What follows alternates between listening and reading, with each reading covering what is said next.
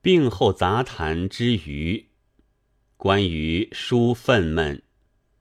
我常说明朝永乐皇帝的凶残远在张献忠之上，是受了宋端仪的《历斋贤录》的影响的。那时我还是满洲治下的一个拖着辫子的十四五岁的少年，但已经看过记载张献忠。怎样屠杀蜀人的蜀婢，痛恨着这刘贼的凶残。后来又偶然在破书堆里发现了一本不全的《历斋贤录》，还是明抄本。我就在那书上看见了永乐的上谕，于是我的憎恨就移到永乐身上去了。那时我毫无什么历史知识。这憎恨转移的原因是极简单的，只以为刘贼尚可，皇帝却不该，还是礼不下庶人的传统思想。至于《历斋贤录》，好像是一本少见的书，作者是名人，而明朝已有抄本，那课本之少就可想。记得会客书目说。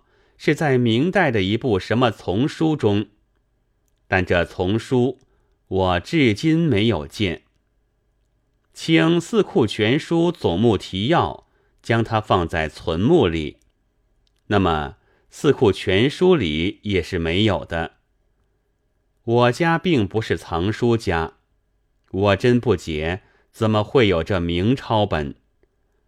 这书我一直保存着。直到十多年前，因为肚子饿得慌了，才和别的两本明钞和一部明刻的宫闱秘典，去卖给以藏书家和学者出名的傅某。他使我跑了三四趟之后，才说易总给我八块钱。我赌气不卖，抱回来了，又藏在北平的狱里。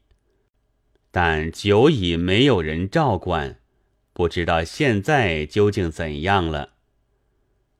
那一本书还是四十年前看的，对于永乐的憎恨虽然还在，书的内容却早已模模糊糊，所以在前几天写病后杂谈时，举不出一句永乐上谕的实例。我也很想看一看《永乐实录》。但在上海又如何能够？来清阁有残本在寄售，十本实价却是一百六十元，也绝不是我辈书架上的书。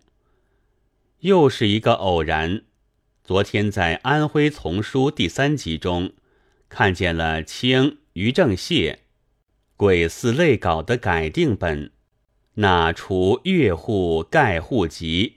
及女乐考复古事里，却引有永乐皇帝的上谕，是根据王世贞《兖州史料》中的南京法司所记的。虽然不多，又未必是精粹，但也足够略见一斑。和县中刘贼的作品相比较了，摘录于下。永乐十一年正月十一日，教坊司于右顺门口奏：其太子及外甥媳妇，有皇子成妹四个妇人，每一日一夜，二十余条汉子看守着。年少的都有身孕，除生子另作小龟子，又有三岁女子。奏请圣旨，奉亲衣，由他不敌到长大，便是个淫贱才儿。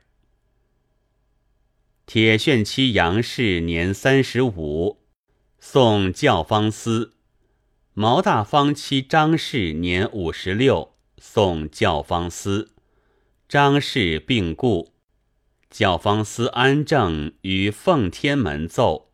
奉圣旨，吩咐上元县抬出门去，捉狗吃了，钦此。君臣之间的问答竟是这等口吻，不见救济，恐怕是万想不到的吧？但其实这也仅仅是一时的一例。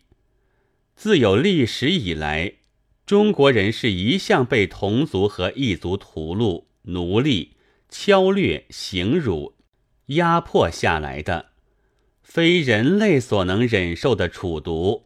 也都深受过，每一考察，真叫人觉得不像活在人间。于正燮看过野史，正是一个因此觉得义愤填膺的人，所以他在记载清朝的解放堕民乞丐、罢教坊、听女乐的故事之后，作一结语道：“自三代至明。”为宇文周武帝、唐高祖、后晋高祖、金元及景帝，于法宽假之而尚存其旧，余皆视为固然。本朝尽去其极，而天地为之扩清矣。汉儒歌颂朝廷功德，自云书愤懑，除越户之事。诚可云书愤懑者，故列古语所示之时，有关因格者如此。